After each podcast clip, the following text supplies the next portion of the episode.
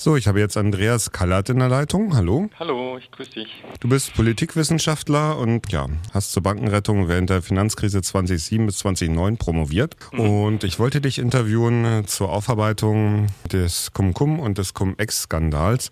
Vielleicht kannst du am Anfang erst noch mal so ein bisschen zusammenfassen, was das eigentlich war und ist. Ja, also unter Cum-Ex, Cum-Cum, die Begriffe werden manchmal so ein bisschen synonym verwendet, aber es ist eigentlich schon ein Unterschied auch. Also Cum-Ex sind sehr komplexe Finanzgeschäfte, die rund um den Dividendenstichtag ähm, begangen werden, also dem Tag der Hauptversammlung von einem börsennotierten Unternehmen, auf dem dann beschlossen wird, wie der Gewinn des Unternehmens verteilt wird an die Aktionärinnen.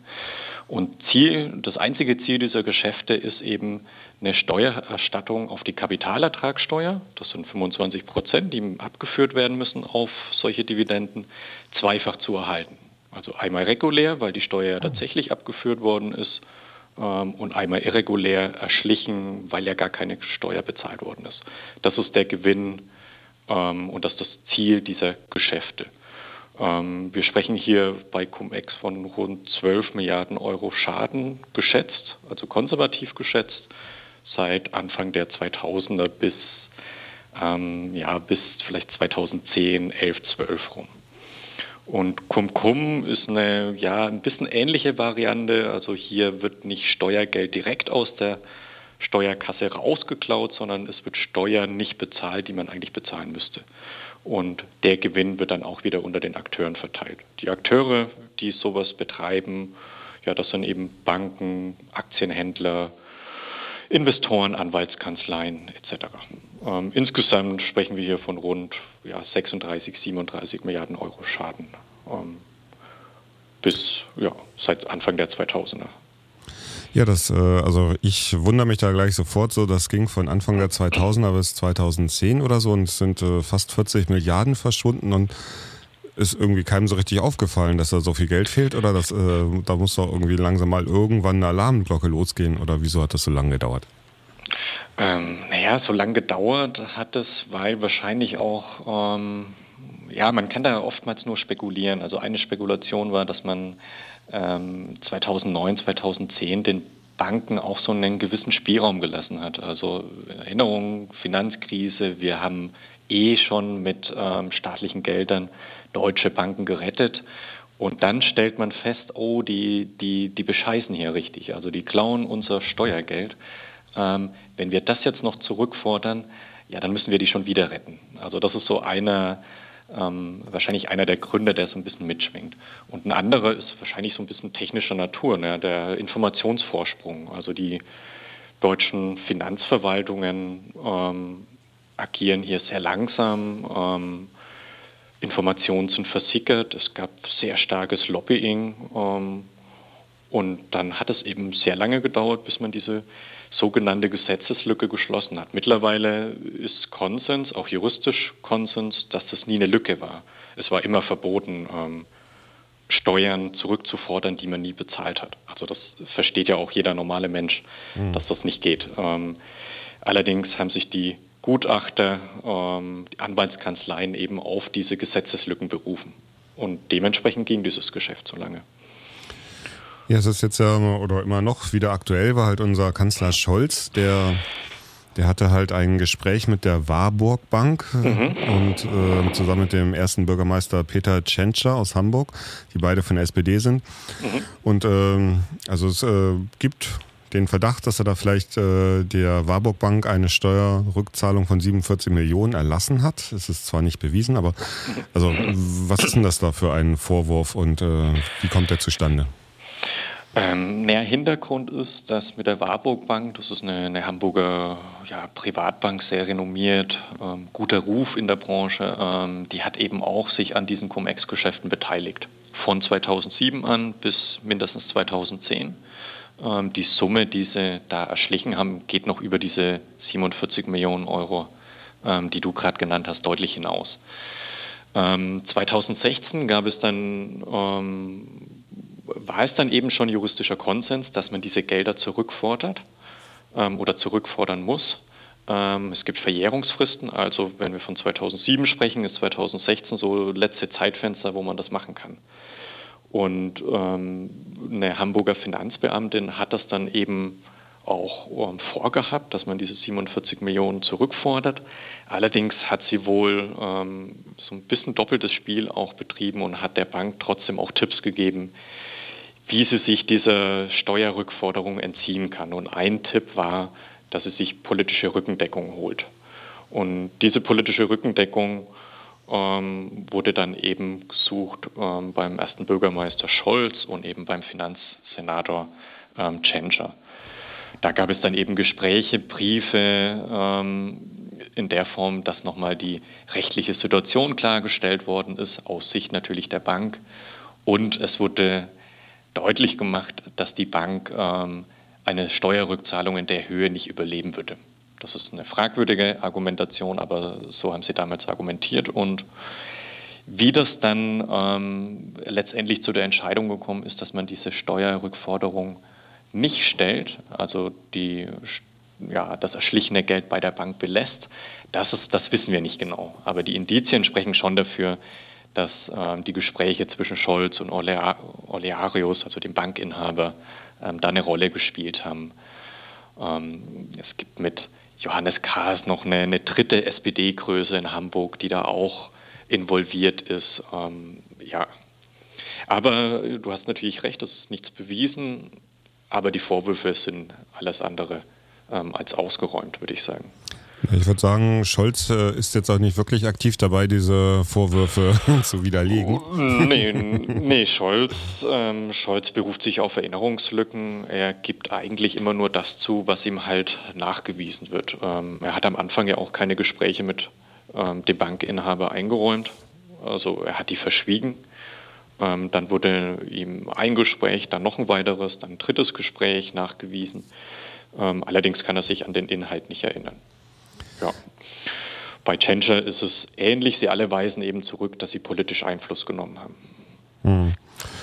Und äh, im Fall von Kumkum sind bis Ende 2020 lediglich 135 Millionen Euro und damit weniger als ein halbes Prozent des Schadens beglichen worden. Wie sieht denn das aus? Kommt da noch was oder ist das jetzt verjährt oder? Hm. Also diese 135 Millionen war, hast du richtig gesagt, Stand 2020. Es ist ähm, wohl in der Zwischenzeit hat zum Beispiel Hessen eine ganze Milliarde zurückgefordert. Das klingt jetzt viel, aber allein für Hessen wird der Schaden auf vier bis fünf Milliarden geschätzt. Insgesamt sind das ja 28 Milliarden. Ähm, es geht sehr, sehr schleppend voran und auch viel zu langsam. Ähm, woran das liegt, ist natürlich wieder so ein bisschen, ja, weiß man nicht genau. Einerseits Personalsituation in den ähm, in den Ämtern. Ähm, das zieht natürlich häufig auch Gerichtsverfahren nach sich. Die ziehen sich in die Länge. Ähm, ein anderer Punkt ist natürlich schon auch, ähm, dass viele Landesbanken da mitgemacht haben. Landesbanken, deutsche Banken, das sind, also gerade die Landesbanken sind öffentliche Banken und das sitzen auch in den entscheidenden Gremien, Verwaltungsräten, Aufsichtsräten, vielfach Politikerinnen ähm, mit drin.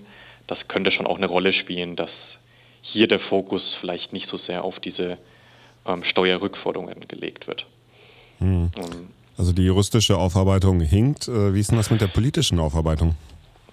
Naja, es gab zwei Untersuchungsausschüsse, ähm, einen schon ab 2016, meine ich, im Bundestag, ähm, von, ja, wie es so üblich ist, von der Opposition eingesetzt.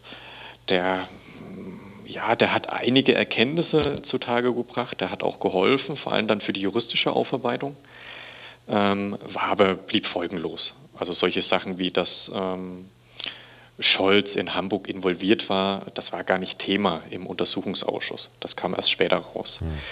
Und im Zuge dieser naja, Erkenntnisse zu Hamburg, Warburg Bank, ähm, gab es dann einen zweiten Untersuchungsausschuss auf Länderebene in Hamburg eben. Und äh, ja, das wenn sich Leute wie Scholz nicht erinnern ähm, und damit letztendlich auch eine Aufklärung verweigern, dann ist so ein Ausschuss auch mittellos. Also der ähm, ja, ist ein stumpfes Schwert. Mhm. Also okay. ist für die Öffentlichkeit nicht verkehrt und es passiert auch ein bisschen was. Ähm, auch die Medien berichten darüber, aber insgesamt gibt es kaum bis keine Aufklärung. Na, immerhin, äh, jetzt im Fall von Cum-Ex ist jetzt ein prominenter Mensch angeklagt, der Steuerguru Hanno Berger. Ähm, ja, der Hanno Berger, aus welcher Ecke kommt denn der?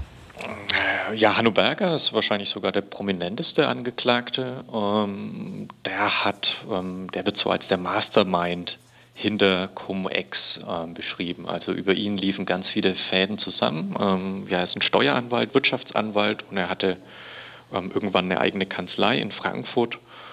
Ähm, und er hat äh, zum Beispiel Gutachten geschrieben, die eben nachgewiesen haben, in Anführungszeichen, dass Cum-Ex legal sei. Ähm, er hat starkes Lobbying betrieben, beispielsweise ähm, ja, versucht Einfluss zu nehmen auf die FDP, auf die ähm, Steuergesetzgebung 2009, als man schon längst erkannt hatte, dass mit Cum-Ex ja letztendlich einfach Steuergeld geklaut wird. Ähm, er hat es damals geschafft, ja, dass äh, die Gesetzesvorhaben verwässert werden, also Lücken offen gelassen bleiben.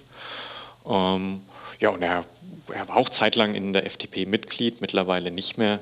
Ähm, kennt auch Christian Lindner persönlich, war mit ihm essen, kurz bevor er ähm, sich in die Schweiz absetzen musste, weil gegen ihn ein Strafermittlungsverfahren eröffnet worden ist. Das war 2012. Also es ja eine ähm, ja, ein sehr prominenter Angeklagter, der in, in vielen Kreisen verkehrt hat von hm, Politik, ähm, Verwaltung, Justiz. Ja, wer waren denn die, ich sag mal, Täterin? Also wir hatten da Milliarden Steuern äh, sich zurückzahlen lassen, die sie nie bezahlt haben. Das äh, werden ja wahrscheinlich keine kleinen Leute gewesen sein, sondern schon eher sehr reiche. Ähm, ja, tatsächlich waren ähm, konnte man natürlich nur mit sehr viel Geld in diese Geschäfte investieren. Also ähm, man musste schon Millionen oder Milliarden haben, damit man da jetzt mitmachen kann. Ähm, also wir müssen ja immer davon, man muss ja sehen, dass die, die, es geht ja nur letztendlich in Anführungszeichen nur um diese Dividende und auf die Steuer. Also wir brauchen ganz viel Geld, um viel Geld quasi aus der Steuerkasse klauen zu können. Also wir müssen viele, viele Milliarden ähm, Aktien umsetzen können, ähm, damit dann vielleicht 10, 20, 50 Millionen Euro ähm, Steuergeld als Gewinn verteilt werden können unter diesen Akteuren. Ähm, und die, die Akteure, das hatte ich vorhin schon mal gesagt, das sind dann natürlich solche, die wie, wie Hanno Berger, also die Anwaltskanzleien, Aktienhändler, ähm, ja, private Investoren, Tönnies beispielsweise. Ähm, da ist es allerdings so ein bisschen unklar. Ähm, man kann ihnen nicht nachweisen, dass sie wussten, ähm, dass es ja illegale Geschäfte sind. Sie hätten aber mindestens stutzig werden sollen, wenn man innerhalb von ein paar Monaten eine sehr satte Rendite auf das eingesetzte Kapital bekommt. Also ich wäre stutzig ähm, geworden. ja, ja. so ein bisschen nach einer Ausrede, ja, vor allem, ja, ja. Ähm, aber die sind nicht angeklagt. Ähm, teilweise werden sie sogar als Geschädigte geführt, ähm, hm. wenn Geschäfte geplatzt sind. Ja. Und natürlich die Banken. Also wir, für die Banken war das ein sehr lukratives Geschäft. Ja, das klingt ja ein bisschen frustrierend, dass das äh, bis jetzt so folgenlos bleibt. Wie, also gibt es denn jetzt wenigstens die Hoffnung, dass das nicht nochmal passieren kann? Naja, manche, ähm, manche Konstruktionen sind tatsächlich beendet. Ähm, man, allerdings weiß man nicht genau, ähm, welche Varianten von Cum-Ex, Cum-Cum oder weitere Spielarten denn weiterhin stattfinden. Also es gab eine, ein Gutachten vom Mannheimer Steuerprofessor Spengel und das Gutachten hat eigentlich gezeigt, dass mit veränderter Struktur solche Geschäfte rund um den Dividendenstichtag weiterlaufen. Und letztendlich ist es ein sehr, auf, ähm, sehr auffälliges Merkmal, wenn rund um den Dividendenstichtag sehr hohe Volumen von Aktien gehandelt werden. Ähm, das kann eigentlich immer nur das Ziel haben, letztendlich ja, steuergetriebene Geschäfte, so heißt es in, im, im Fachjargon, steuergetrieben. Das heißt, man versucht Steuern zu sparen oder ähm, Steuern aus Transaktionen herauszuziehen, also Cum-Ex. Ähm, also sehr wahrscheinlich wird es weiterlaufen, in welchem Volumen weiß man nicht genau. Es gibt ähm, keine Bilanz beispielsweise auf Bundesebene, wie viele Kapitalertragssteuern eingenommen werden und wie viele wieder erstattet werden. Ähm, aus so einer Gegenüberstellung könnte man so eine Art Frühwarnsystem eigentlich sehen. Ähm, ja, was wir bräuchten, wären ja, Akteure aus der Finanzbranche, Whistleblower, die eben zeigen, was passiert. Ähm, denn die Finanzämter sind oft einfach ja, immer ein, zwei Schritte hinterher. Ja, werden solche Whistleblower denn mit offenen Armen dann empfangen? Mm, in Deutschland, in Deutschland nicht. Ähm, in den USA ist tatsächlich ähm, läuft das deutlich besser. Ähm, das liegt aber auch an einer Konstruktion, nämlich dass Whistleblower an ähm, ja an den Gewinnen letztendlich, die durch das Aufdecken von Geschäften erzielt werden, beteiligt werden. Also die ähm, ja, also es gibt einen starken Anreiz. Hier heißt Whistleblower vor allem, naja, man kann letztendlich so eine Art Kronzeuge sein im, im Strafverfahren.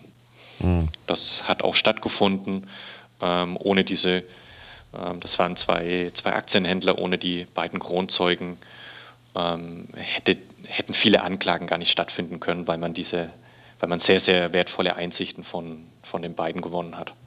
Die wurden dann auch recht milde verurteilt. Nee, ich bin mal gespannt, wie das dann läuft mit äh, Scholz als Kanzler und Lindner als Finanzminister.